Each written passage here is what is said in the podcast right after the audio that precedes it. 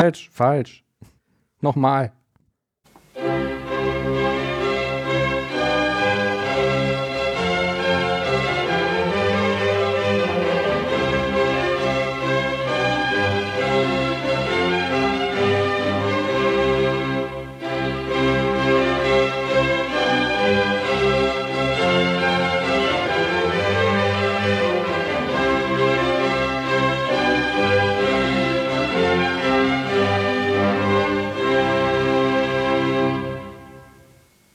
Herzlich willkommen, liebe Zuhörer des DevCouch Podcasts. Wir freuen uns sehr, dass Sie wieder eingeschaltet haben und äh, nun wahrscheinlich gespannt vor dem Radio sitzen und uns zuhören. Wer sind wir?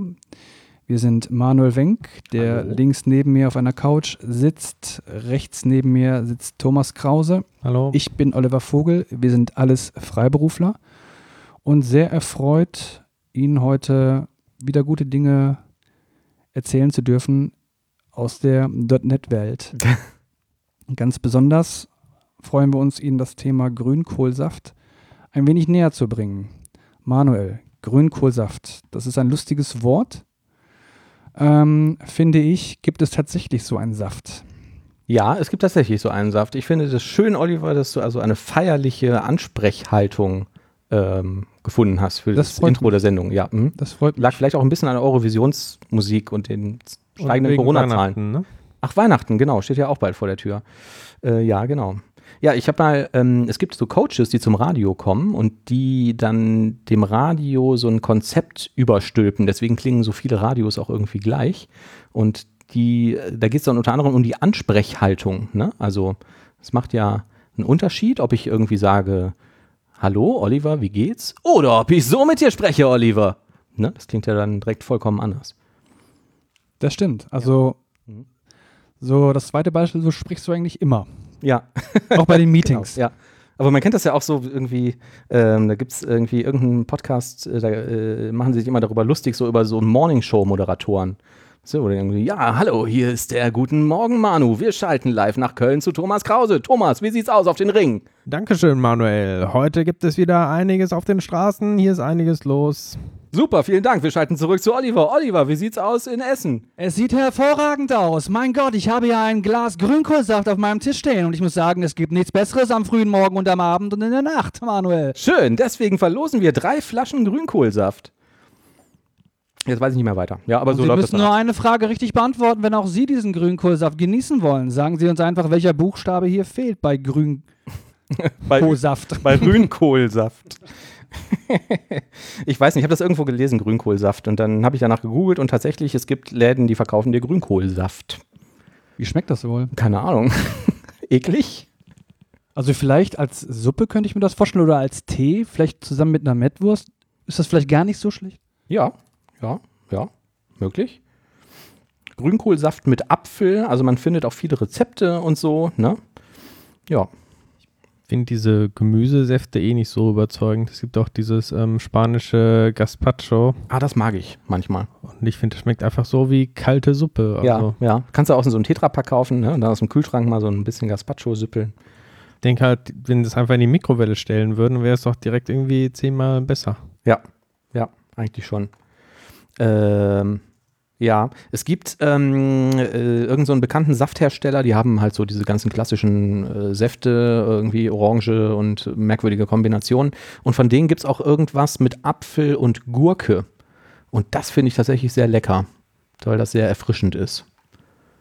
Ne, das ist dann irgendwie, da ist so ein bisschen Salatgurkensaft mit drin.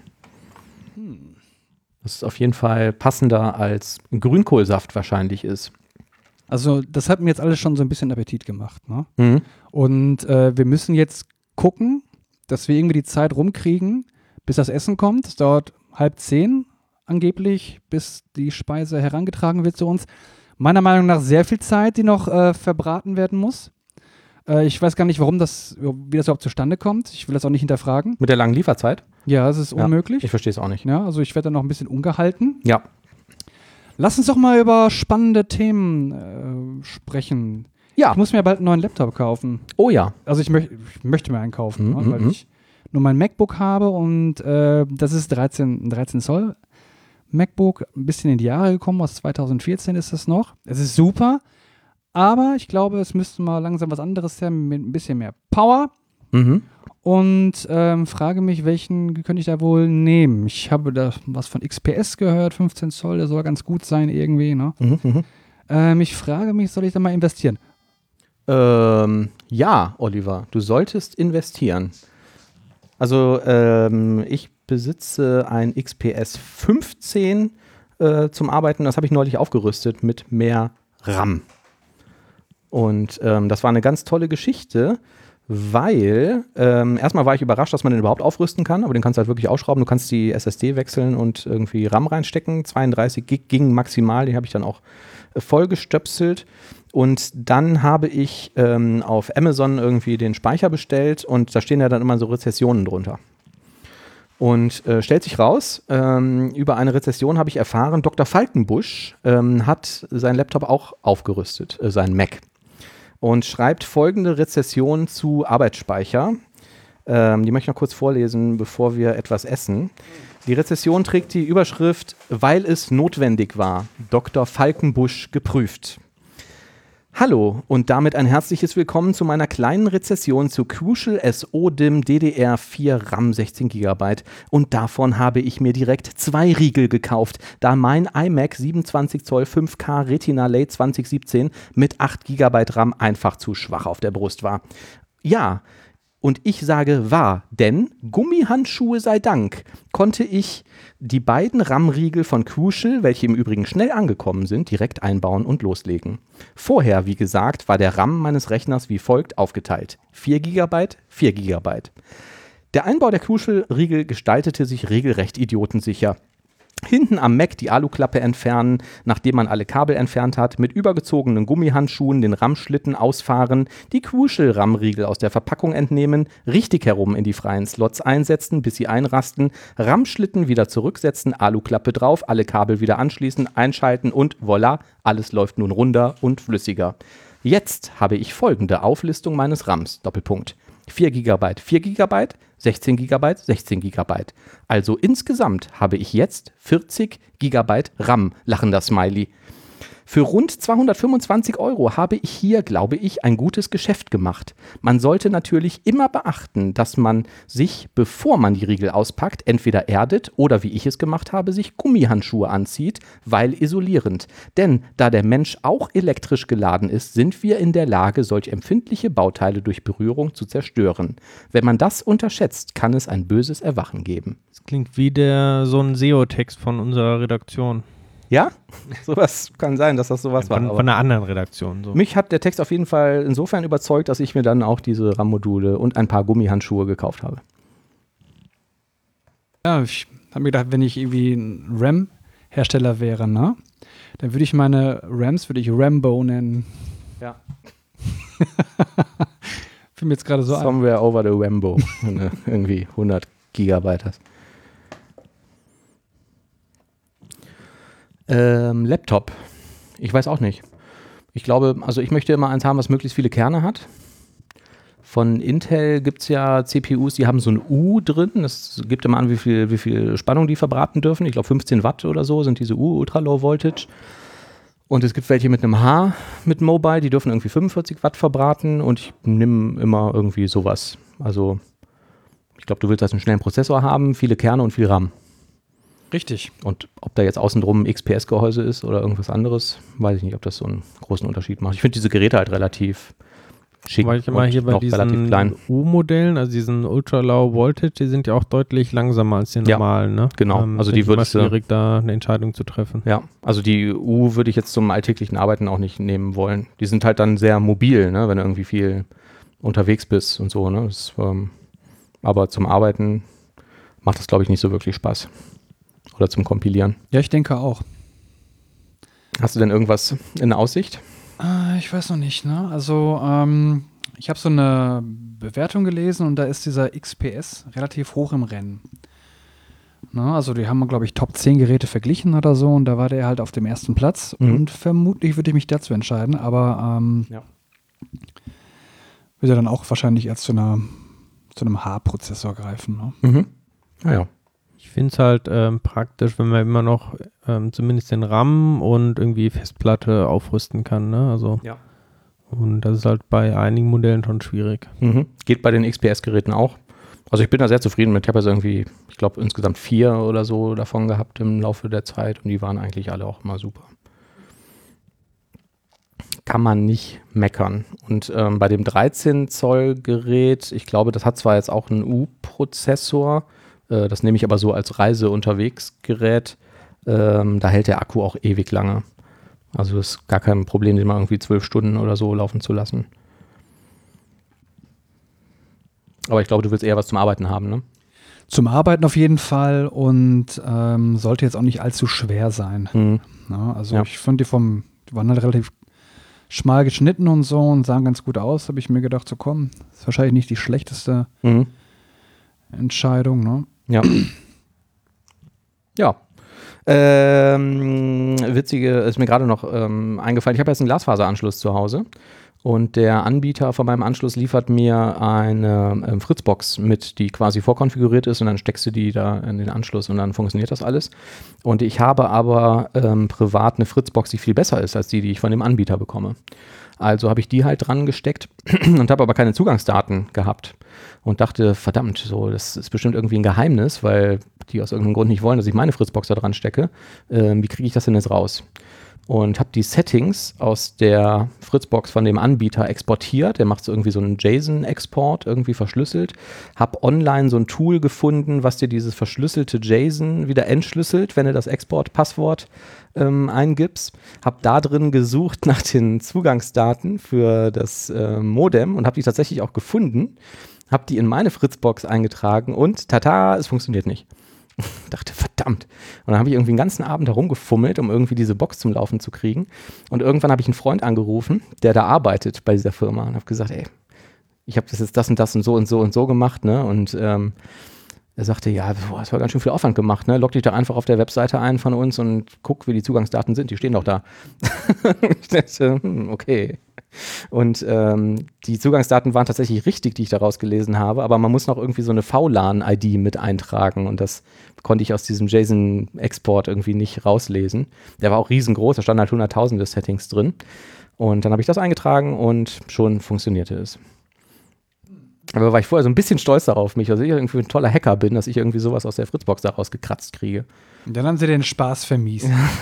genau, und dann ist mir doch klar gemacht, was ich doch für ein Trottel bin, so hätte ich doch einfach mal äh, direkt an der richtigen Stelle geguckt. Aber ich glaube, die Sorge ist gar nicht so unberechtigt. Es gibt mittlerweile auch Anbieter, die das nicht so gerne wohl rausrücken. Also ich weiß nicht, ob sie es rausrücken müssen, Mhm. ähm, aber die wollen halt über, dass du mit der eigenen Hardware da irgendwie dran gehst. Ne? Mhm. Ja. Äh, benutzt ihr Musikstreaming-Dienste? Sowas wie Spotify, Google Music, Apple Music. Also ich habe Amazon Music. Ja. Und auch die Variante, wo du dann monatlich irgendwas für bezahlst und dann kannst du da streamen, was du möchtest. Richtig, genau. Mhm. Also nicht, dass das beim Prime mit drin ist. Nee, ich zahle was extra. Mhm. Ja, ja. Okay. Ich habe nur dieses Amazon Prime kostenlose Ja. und Ähm. äh, YouTube kostenlos. Ich hatte, ähm, als ich irgendwie damit angefangen habe, ähm, mit diesen Streaming-Diensten, ähm, ich habe einfach wahnsinnig viel Musik, die ich selber gerippt habe von meinen CDs, auch Hörspiele und so ein Zeugs. Und Amazon war damals der einzige Anbieter, wo man seine eigenen Sachen hochladen konnte. Bis zu 200.000 Songs, glaube ich. Und die hatten auch einen ganz cleveren Algorithmus. Also du musstest nicht jede Datei hochladen, sondern die Software hat quasi die Musik gescannt und hat gesagt, ah, das ist, äh, keine Ahnung, TKKG Folge 23 und hat das dann quasi, wenn das im Amazon-Katalog schon enthalten war, für dich freigeschaltet. Teilweise hat man dann sogar bessere Qualität bekommen, als man irgendwie in den eigenen Dateien hatte.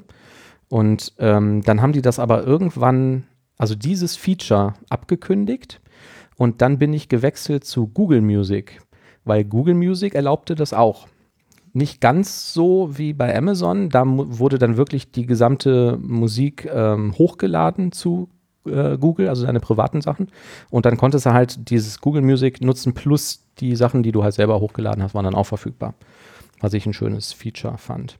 Und jetzt habe ich neulich eine Message bekommen, hey, Google Music wird eingestellt, ähm, das wird jetzt irgendwie zu YouTube Music und ich müsste jetzt hier irgendwie meinen Account wechseln und ähm, das habe ich jetzt zum Anlass genommen und bin jetzt zu dieser gewechselt. Ähm, funktioniert auch ganz gut, aber die bieten das mit diesem Musik-Upload nicht an. Ähm, was ich da aber rausgefunden habe, was ich ganz cool fand, es gibt mittlerweile viele Anbieter, die dir ermöglichen, deine ganzen Playlisten und deine ganzen Sachen, die man irgendwie so geliked hat und so, quasi zu exportieren und bei beliebigen neuen Anbietern wieder zu importieren. Und ähm, das war technisch ganz nett. Die Seite, auf der ich da war, ähm, hat quasi gesagt, du ziehst dir so ein, ja, äh, wie nennen die sich? Ich glaube, Booklet oder so, ne? so ein kleines JavaScript-Schnipsel, was du als Bookmark speichern kannst im Browser. Das musstest du dir in deine Browser-Toolbar ziehen. Dann hast du dich eingeloggt bei ähm, Google Music, hast dann auf dieses, auf dieses, auf diesen Knopf gedrückt. Ähm, der hat ähm, über so ein, ich denke mal, es ist irgendwie so ein HTML-Scraping oder so gewesen, die ganzen Titel rausgesucht aus deiner Playlist und hat die dann an den neuen Anbieter übertragen. Und so konnte ich die ganzen Playlisten und so behalten. Zumindest etwas. So wie so ein Umzugsservice von der Bank.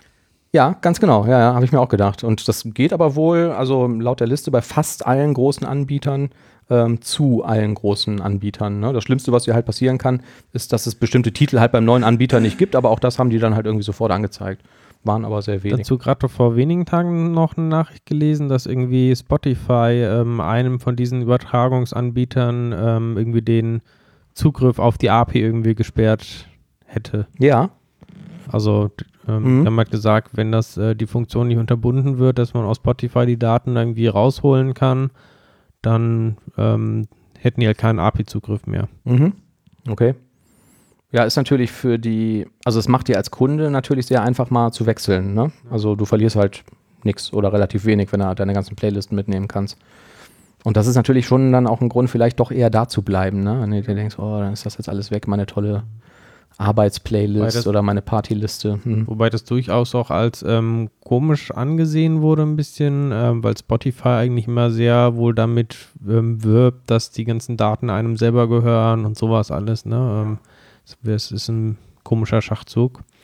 Ansonsten fällt mir noch ein, es gibt ja, ähm, wenn ich mich recht erinnere, mit der DSGVO auch so ein Recht, äh, dass man die eigenen Daten alle abrufen darf. Ne? Das hast du ja auch in in Facebook zum Beispiel gibt es ja die Möglichkeit, sämtliche Daten da zu exportieren, die man gespeichert hat. Mhm.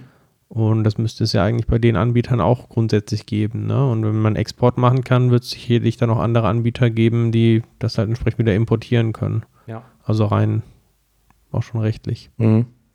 Ja, ich finde es auch merkwürdig. Naja.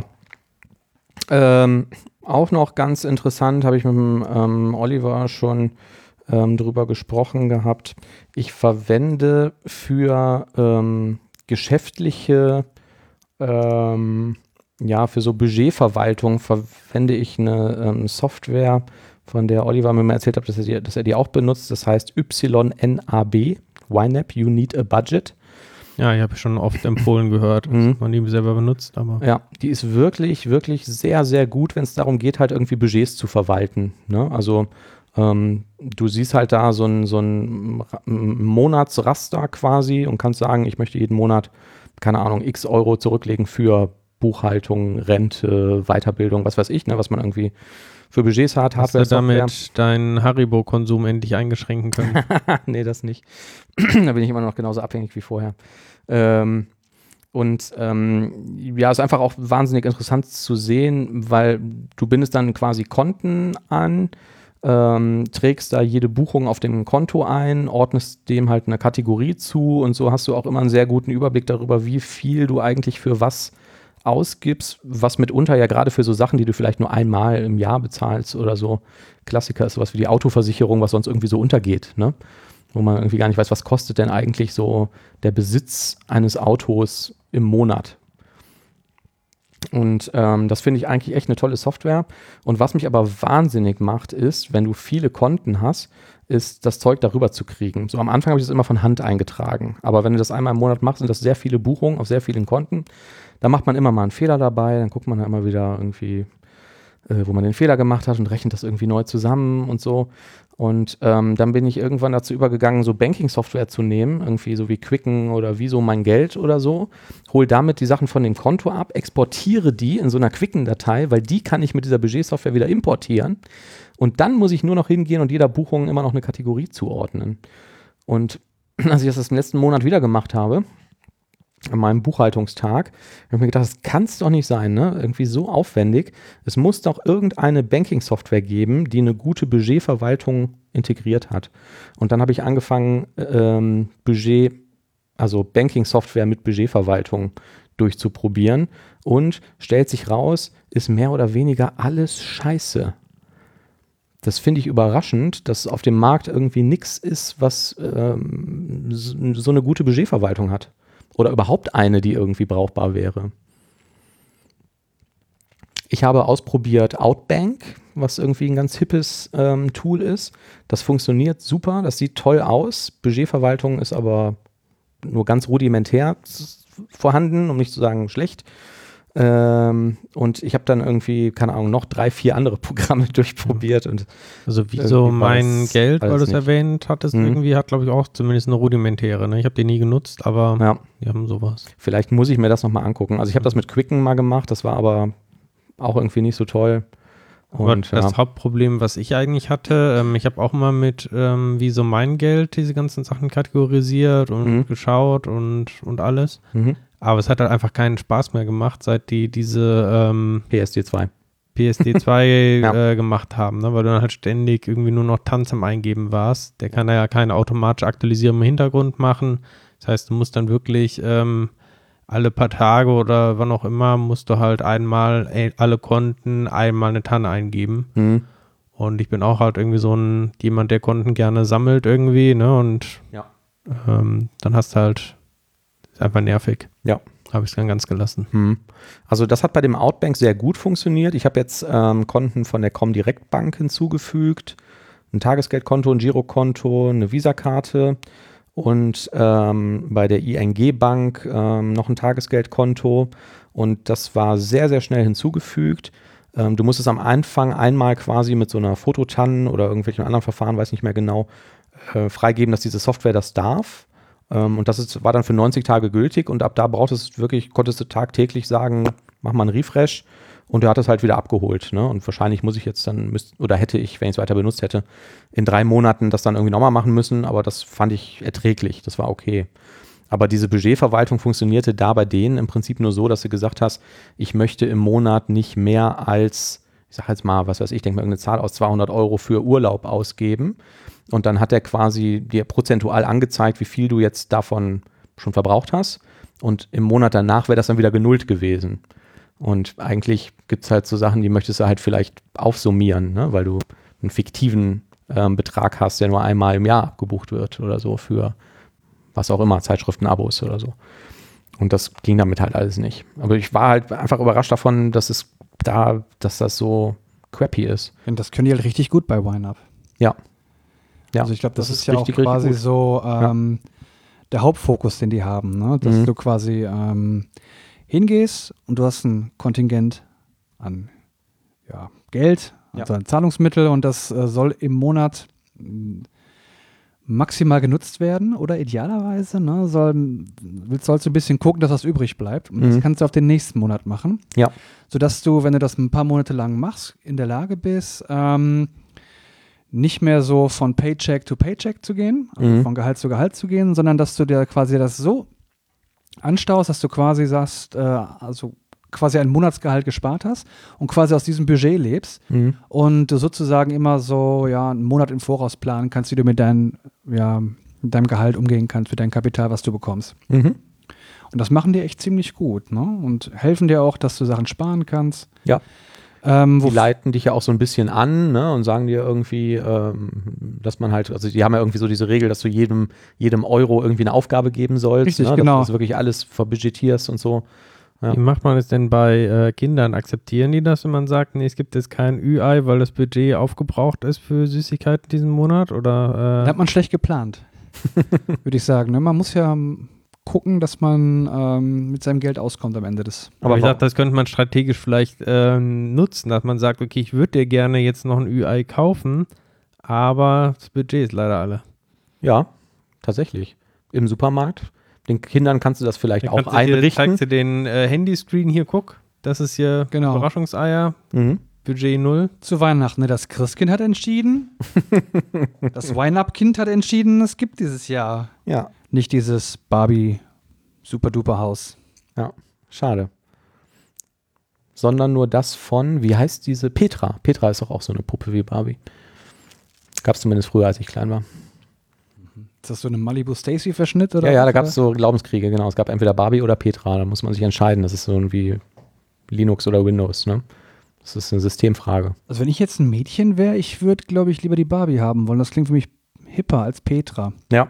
Ja, ich glaube, da war man noch schwer gestellt vor seinen Freundinnen, wenn man irgendwie nur Petra hatte. Petra klingt so wie so eine Emanze. Ein bisschen, oder? Das weiß ich nicht. Was ja eigentlich vielleicht gar nicht verkehrt wäre, das.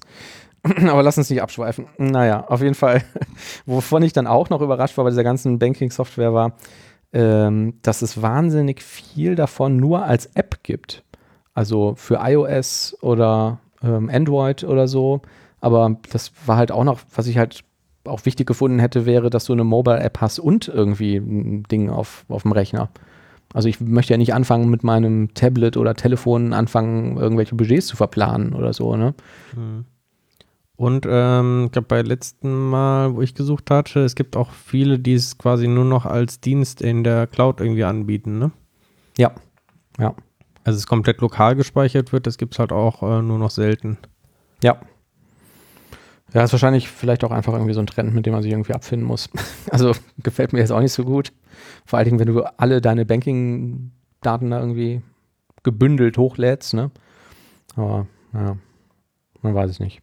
Oliver, stimmt das eigentlich, dass du ähm, in Castrop-Rauxel als Bürgermeister kandidiert hast? Oder sollte Ähm, das ein Geheimnis bleiben? Das sollte ein Geheimnis bleiben. Dankeschön. Dann, ja. unabhängig davon stimmt das auch nicht. Ach so. Gut, ich dachte, ich hätte das irgendwo gelesen. Wie kommst du denn darauf, Manuel, dass ich sowas. Ich meine, ich hätte es irgendwo gelesen bei irgendwelchen Wahlergebnissen irgendwie, dass du 12% der Stimmen bekommen hättest, ja. Mhm. Oder dann war das vielleicht jemand anders, der auch da wohnt und auch Oliver Oder vielleicht hat man mich zur Wahl aufgestellt und ich weiß nichts davon. Kann Das kann sein. Das habe ich auch häufiger gehört von AfD-Kandidaten, die auf irgendwelchen Listen aufgetaucht sind, wo Leute gesagt haben, ich habe mit der AfD nichts zu tun und ich weiß nicht, warum ich da stehe. Und die sind dann aber nicht mehr da. Zehn Jahren tot. Die sind, genau, sind dann aber nicht mehr da rausgekommen und waren dann, äh, genau, dann stand, steht dein Name auf einmal auf so einem Wahlzettel, wo AfD drüber steht. Da hätte ich, glaube ich, auch keinen Bock drauf. Erstmal ja sozial gebrandmarkt. Also ich sehe das hier ähm, für die CSU Langenzenn. Wir gratulieren Oliver Vogel zum Einzug in den Stadtrat. Das würde Als Nachrücker für Bürgermeister Jürgen Habel zieht Oliver Vogel in den Langzenner Stadtrat. das würde erklären, warum der Oliver das nicht zugeben möchte, ne? CSU. Mhm, mhm, mhm. Wäre mir auch peinlich. Ähm, wir haben hier in der Sendung mal über DB abgesprochen.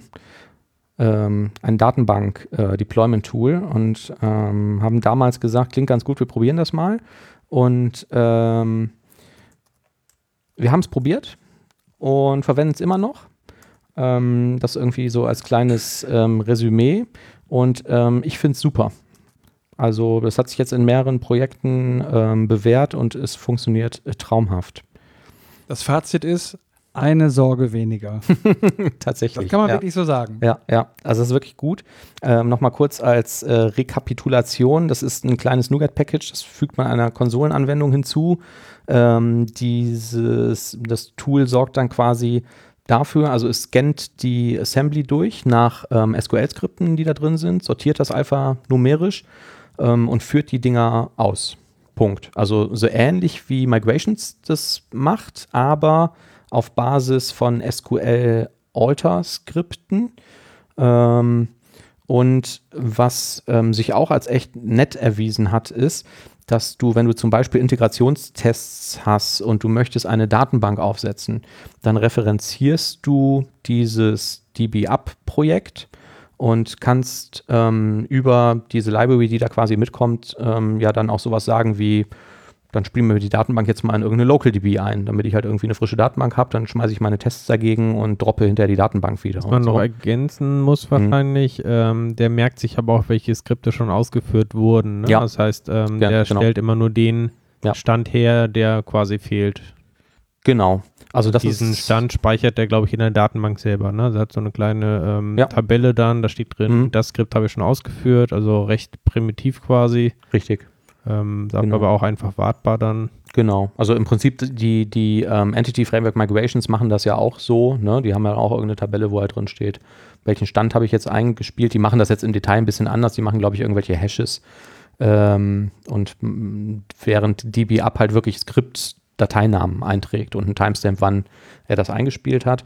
Ähm, was man, ja, ich weiß nicht, ob man das, ob das eine Kritik wäre, ähm, aber was der halt nicht kann, ist sowas wie ein Downgrade. Ne? Du kannst nicht sagen, okay, dann spielen wir mal den Stand von vor. Doch, das kannst du machen. Du kannst sagen, spielen wir den Stand von drei Wochen in eine frische Datenbank wieder ein.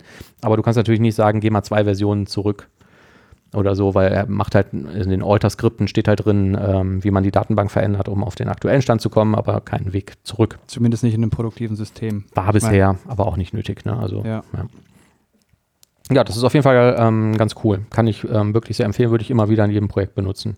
Und ähm, wir haben ähm, eigentlich schon so fast alles benutzt, was es irgendwie gibt. Wir haben Wetgate-Tools verwendet, wir haben Deckpacks von Microsoft Database-Projekten verwendet. Ähm, die scheitern übrigens sehr gerne an Docker, ne, weil die nur unter, äh, auch nur mit .NET Framework laufen, sich nur unter Windows ausführen lassen und so. Ähm, Migrations haben wir auch schon herumgekaspert. Migrations ist für mich der allerletzte Scheiß, habe ich schon Das hat häufiger. für sehr viel Ärger und Ja. Verwirrung geführt Ja, in der Reihenfolge. richtig. Genau, da halte ich irgendwie sowieso nicht viel von. Dann haben wir die Skripte getrennt verwaltet und über selbstgeschriebene Tools eingespielt. Das war so lala, aber ähm, das ist wirklich sehr, sehr cool. Aber das war immer noch besser gewesen als die Migrations. Ja, das war besser als die Migrations, ja. Ja, mhm, genau. Und das war letztendlich auch besser als ähm, die Deckpack oder die Wetgate-Klamotten. die, diese Tools gehen halt immer hin und ähm, versuchen, also die erzeugen einen Diff, die schauen sich an, auf welchem Stand ist die Datenbank, auf welchem Stand ist die fiktive Datenbank, also wie ist mein Zielzustand und erzeugen dann automatisch Alter-Scripts ähm, und spielen die ein. Das funktioniert aber halt in ganz vielen Fällen nicht. Ne? Wenn du irgendwie Columns zusammenmerchen willst, weil du jetzt aus dem First Name und dem Last Name eine Spalte machen möchtest, ist vielleicht ein blödes Beispiel, mir fällt gerade kein anderes ein, dann wissen die natürlich nicht, wie die diesen Stand hinkriegen sollen und dann bist du sowieso wieder dabei, irgendwelche SQL-Skripte für diese ähm, einzelne Migration zu schreiben. Oder richtig kompliziert wird es, wenn irgendwelche Trigger noch damit einhergehen. Oha. Ja, Ja, und letzten Endes bist du sowieso immer dran und musst das selber händisch nachbügeln. genau, ja. Ja, daher- das ist, das ist cool. Das funktioniert im Team gut, das kann man sehr gut mergen und so und das ist ähm, feine Sache. Mir gefällt es sehr gut. Ähm, was wir ja auch sehr intensiv verwenden, haben wir auch schon mal in irgendeiner Folge drüber gesprochen, ist ähm, Mediator, also MediaTR. Und ähm, das ähm, läuft auch sehr gut, ne? oder? Ich würde sagen, sehr, sehr gut. Ja. Da macht ihr Media auch viel mit, ne? Genau, Mediator läuft ähm, auch bei mir im Projekt so gut eigentlich, dass man gar nicht drüber nachdenkt. Also es ist einfach, Ja. ist halt immer da, es funktioniert einfach und Ja. mehr muss man eigentlich nicht wissen. Nee, genau. Fand ich, ähm, finde ich auch sehr cool, ähm, kann ich auch sehr empfehlen. Also ähm, Mediator ist ja so ein, so ein Pattern. Ähm, kann das jemand von euch erklären? Wie das Pattern funktioniert? Dann hauptsächlich ein ähm, Command-Pattern, ne? Das Mhm. heißt, ähm, statt dass ich jetzt direkt ähm, eine Komponente im System aufrufe und diese Komponente irgendwie kennen muss, ähm, habe ich quasi eine Art, ähm, habe ich halt diesen Mediator, das kann man sich so ein bisschen vorstellen wie so ein, so ein Bus. Mhm. Und ich stelle einfach quasi einen Request an diesen äh, Mediator und der Mediator sorgt dafür, eine passende Implementierung zu finden, ein passendes Command, ähm, führt das aus und gibt dann entsprechend eine Response zurück. Genau. Ich muss gar nicht wissen genau, welche Komponente steckt dahinter, sondern arbeite einfach mit diesen Request-Responses. Mhm. Ja. Und ähm, genau, ja, also da sind wir auch ähm, ganz happy mit. Letztendlich, wie Thomas sagt, führt das halt einfach dazu, dass du am Ende nur noch eine Message sendest gegen quasi immer das gleiche Interface ne, und sagst hier, sende das und der sucht sich dann irgendeinen einen Händler, der halt in der Lage ist, diese Nachricht irgendwie zu behandeln, sofern die da ist. Die haben dann auch noch so eine Pipeline, da kann man sich auch noch irgendwie reinhängen und kann da irgendwie das noch mit Logging erweitern oder Validation oder was immer man da irgendwie reinmachen will. Ähm, ja, funktioniert ähm, super, ähm, zumindest im Kontext von Webanwendungen oder APIs. Ne? Also alles, was auch so von außen dieses Pattern hat. Ne? Ich habe ja sowieso immer irgendwie Request-Response bei einer API und das kann man ähm, nach unserer Erfahrung jetzt super abbilden auf ähm, diese Mediator-Geschichte, weil das auch einfach das gleiche Vorgehen ist. Ne? Da hast du auch irgendwie einen Request, einen Response und eine Message, die du da reinsendest. Funktioniert so ähm, ganz toll. Wir verwenden das auch, um ähm, Datenbank- oder Datenoperationen ähm, zu machen, also Commands von Queries trennen, Command-Query-Segregation. Und ähm, das haben wir halt auch damit abgebildet. Und auch das funktioniert sehr gut, wobei ich da noch nicht so restlos überzeugt von bin. Wie schätzt du das ein, Olli? Also ich finde es im Grunde genommen ziemlich praktisch, mhm. das voneinander zu trennen. Ähm, vor allen Dingen, wenn du bedenkst, dass Schreiboperationen oftmals wesentlich teurer sind als Leseoperationen äh, und du in der Lage bist, jetzt ähm, beispielsweise einfach zu sagen bei einer Query, okay, ich gehe jetzt nicht direkt gegen die Hauptdatenquelle, sondern äh, ich schalte beispielsweise einen Cache dazwischen oder ähm, ähm, hole mir die Daten von irgendwo anders her. Ja. Und du kannst auch zeitlich abstrahieren, dass du sagst, pass auf, die Daten, die ich äh, speichere mit Hilfe eines Commands, die kommen nicht unmittelbar sofort in den Haupt-Data Store, sondern werden vielleicht zeitlich versetzt geschrieben. Wobei du hingegen bei den Queries ja vielleicht aktuell sein möchtest und die Daten unmittelbar beziehen möchtest. Und du kommst ja halt dann mit diesen getrennten Operationen nicht in die Quere. Ich finde das ziemlich praktisch. Ich finde das auch ziemlich praktisch. Ähm, es ist aber schon ein bisschen einfach mehr Aufwand. Ne? Also wenn du jetzt irgendwie ein, ein, Repository verwenden würdest, was du irgendwie überall rein initiierst oder so, ähm, du brauchst halt länger, um so ein, ein vollständiges, ähm, eine vollständige Query zu schreiben mit einem dazugehörigen Datenmodell und dem ja, Händler. Das stimmt, aber man kann sich sehr viel Arbeit sparen, indem man dann hingeht und mit dem ähm, ReSharp oder halt mit Rider, wo das integriert ist, einfach ein paar Templates hat ja. und eine einheitliche Vorgehensweise hat und dann ist es meistens immer nur eine Pflichtübung. Ja. Und was eigentlich relativ schnell von der Hand geht, muss ich sagen. Und man wird belohnt einfach damit, dass man eine viel eindeutigere Klarheit hat und der Code der wird viel schärfer und ähm, du kannst sicher sein, dass das vielleicht nur in diesem einen Kontext angewendet wird. Wohingegen, wenn du irgendwelche Services hast, die wachsen und wachsen und die angepasst werden, weißt du am Ende des Tages nicht, ähm, ob die vielleicht irgendwo zum Einsatz kommen und äh, an einer Stelle, an die du vorher nicht gedacht hast, was vielleicht ein Teammitglied macht, und dann knallt es an irgendeine Ecke. Mhm. So, da sagst du halt einfach, ich habe diese Query und ich erwarte jetzt ähm, dieses oder jenes Ergebnis. Und ich kann ganz sicher sein, dass es in dem Kontext angewendet wird, wo ich es, ja, wofür ich es quasi implementiert habe. Mhm. Ich finde, Stimmt. so Commands können einen auch dazu ein bisschen zwingen, mehr darüber nachzudenken, was sind eigentlich so elementare Operationen jetzt in meiner Anwendung. Ne? Also ja. wenn ich jetzt einfach nur ein Repository habe, dann passiert es auch schnell, rufe ich mal zehn verschiedene Commands irgendwie auf diesem Repo, äh, Repository auf und es ist ja schnell gemacht und im Hintergrund ähm, macht dann halt auch entsprechend zehn verschiedene Abfragen. wenn man ein bisschen mehr drüber nachdenken würde und vielleicht dazu gezwungen wird, auch ein eigenes Command zu machen, mhm. ähm, ist man vielleicht dann eher bereit, dann auch ähm, eine optimierte, eine sinnvolle Query zu machen. Ja, das war auch einer der Hauptgründe, warum wir das überhaupt ähm, gemacht haben, beziehungsweise jetzt halt auch einmal ausgetestet haben in der, in der neuen Anwendung. Und ähm, ich finde es auch cool. Also ich, es funktioniert sehr gut.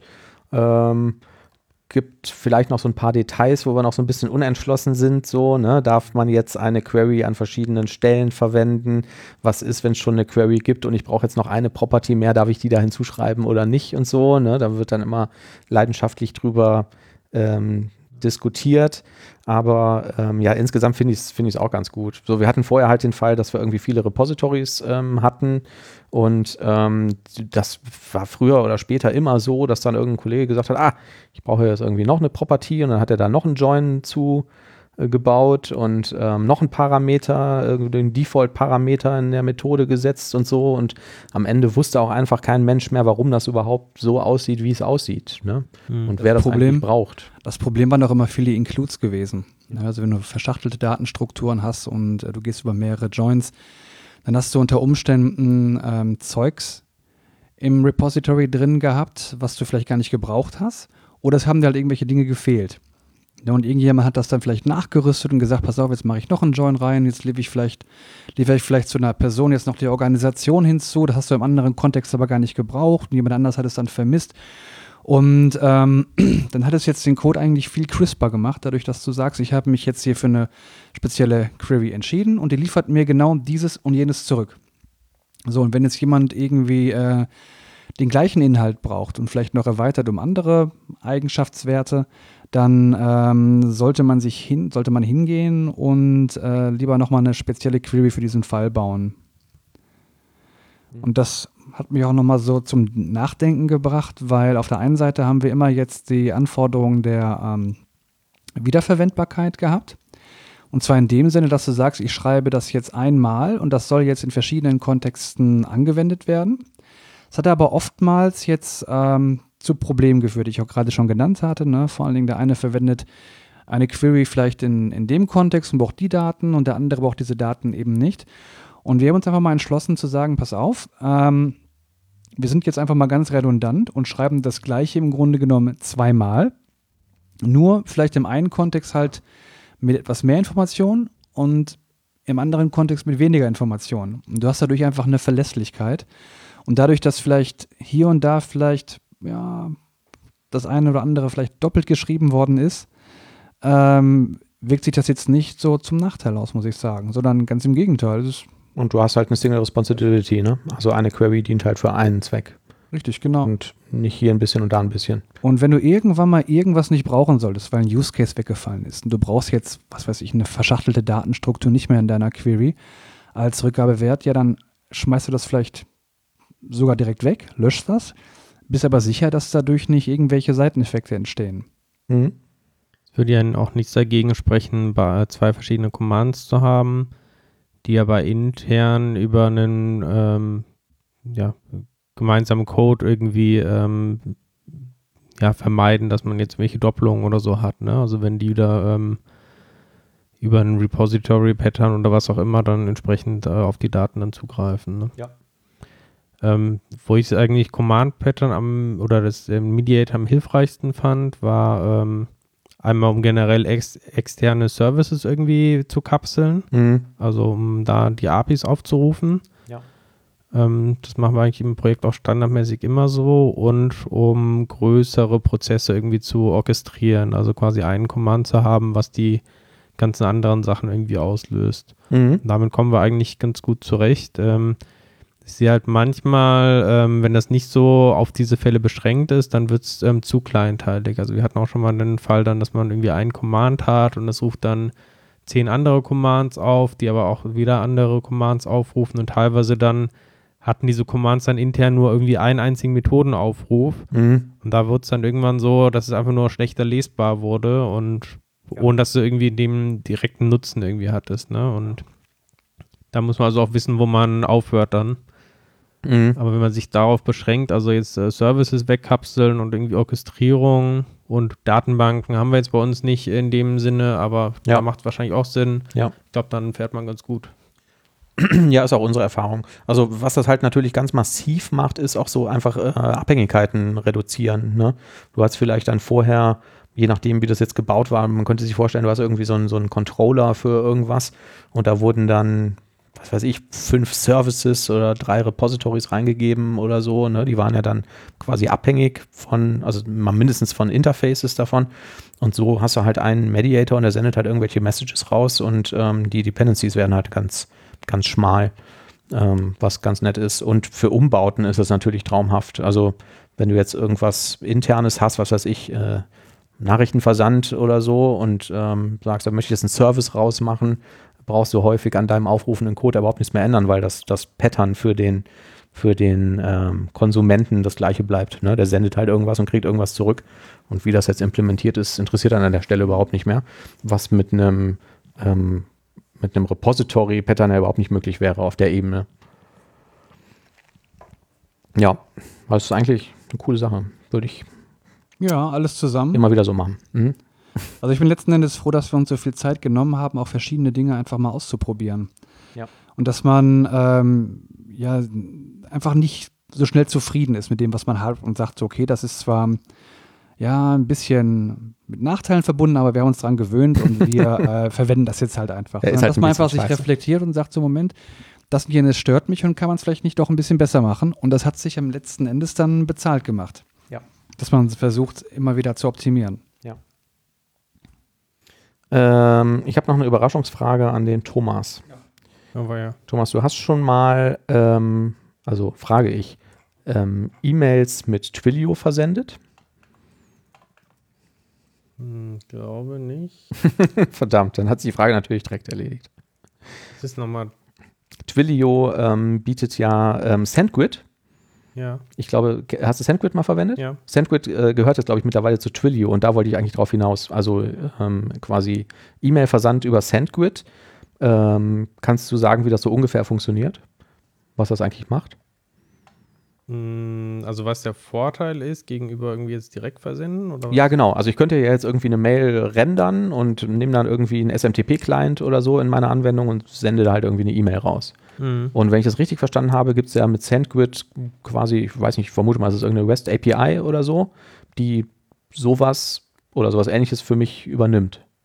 Genau, also da hast du halt erstmal eine REST-API, die du verwenden kannst, be- beziehungsweise wir verwenden eigentlich dann eine ähm, entsprechende .NET-Bibliothek. Ja.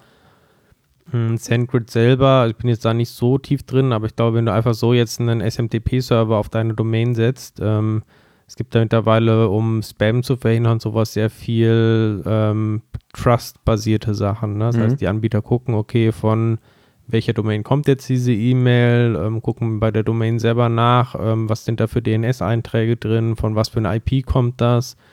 Häufig hast du ja dann, ähm, je nachdem bei welchem Hoster du bist und wie viele unterschiedliche IP-Adressen der irgendwie hat, kann es dann sein, dass dann bestimmte IP-Adressen vielleicht gesperrt sind.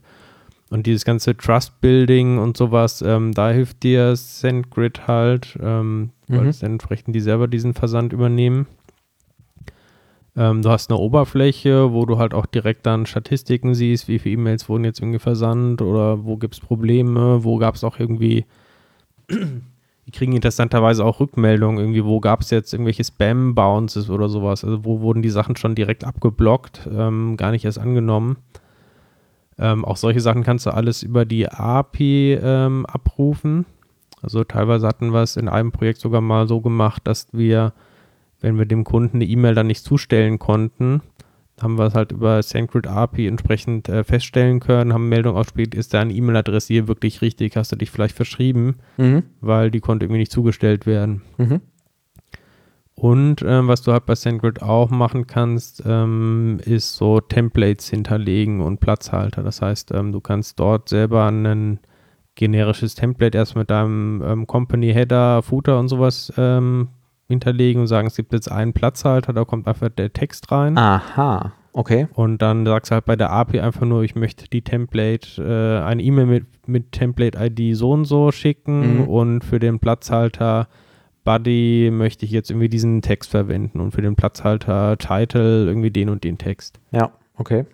Also, warum ich das ähm, frage, ist, wir arbeiten an einem ähm, Projekt, bei dem sehr viele E-Mails und SMS versendet werden müssen.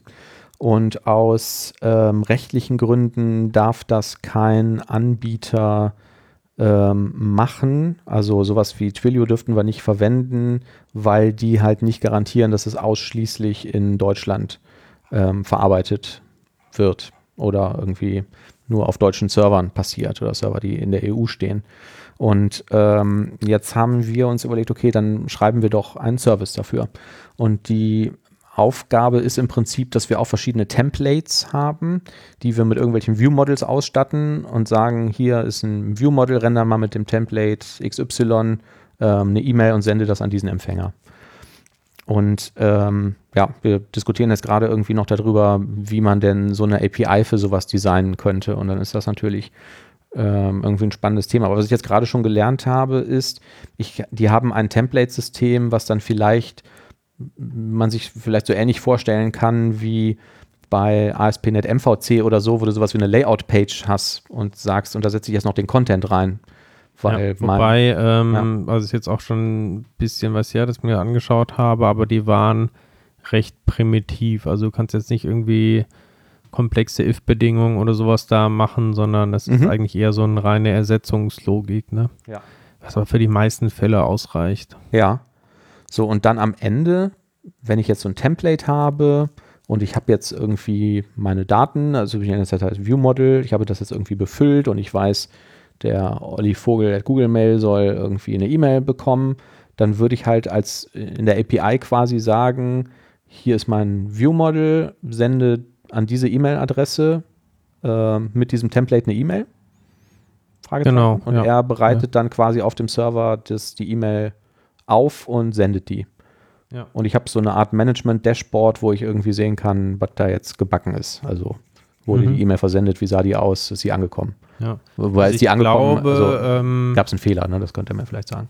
Was halt SendGrid dir auch abnimmt, also das ist jetzt nicht eine Funktion, die ich selber ähm, bisher nutzen konnte, aber so von der API, wenn ich mich recht erinnere, mhm. kannst du auch sagen, schicke jetzt direkt ähm, diese gleiche E-Mail mhm. an diese 1000 Empfänger. Also ich kann sagen, mit dem gleichen E-Mail-Template ähm, habe ich jetzt 1000 Varianten. Also gerade um jetzt äh, Werbe-E-Mails oder so rauszuhauen. Ne? Also ja. das kannst du, glaube ich, da auch machen. Ja. Und da möchtest du ja auch ungern irgendwie, dass du die einfach alle in den äh, Anteil reinmachst und die können sich gegenseitig sehen, Klar, die Leute, alle sondern ja, ja. genau. ähm, so. Und SendGrid übernimmt quasi dann für dich das äh, einmal drüber iterieren und für jedes einzelne eine E-Mail dann zu generieren. Ne? Mhm. Okay. Ähm, ja, da haben wir noch ein äh, spannendes Projekt vor uns, glaube ich. das zu bauen.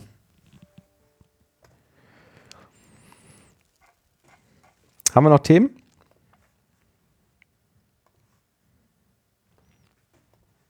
Also mir fallen jetzt keine ein, sonst haben wir noch einen obligatorisch doofen Witz. Äh, fragst du? Ja, ich habe das mal einfach jetzt so in den Raum gestellt. Ja, normalerweise bist du dafür zuständig, oder? Doch letztens so einen Blöden gehört irgendwie, ne? Der war bestimmt von mir. Nee, den habe ich irgendwo gehört. Und zwar ging's doch, ging der doch so, so, Papa, Papa, sag mal, ähm, Ah. Ja. Ja. Ja, dann ähm, sagen wir Tschüss, oder? Tschüss. Tschö. Wer heißt Vogel und nicht Bär? Ja, das ist der Oliver. Ja, sehr gut.